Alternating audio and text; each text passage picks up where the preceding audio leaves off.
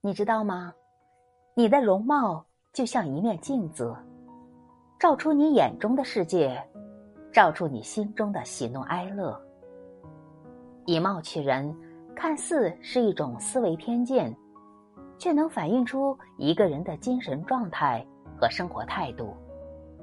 你只有内心充满爱，才会待人和气，因为待人友善，大家相处融洽，你才会每天面带笑容。一个人的外表是内涵的外延，脸上精神，面相柔和，才会拥有福气和运气。有时候，一个人的形象，并不仅仅是外在形象。更是我们与生活对抗的底气。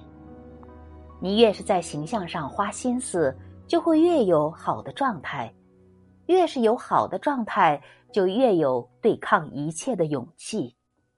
爱自己是终身浪漫的开始，把自己变得愈加美丽，则是平淡生活中最大的浪漫。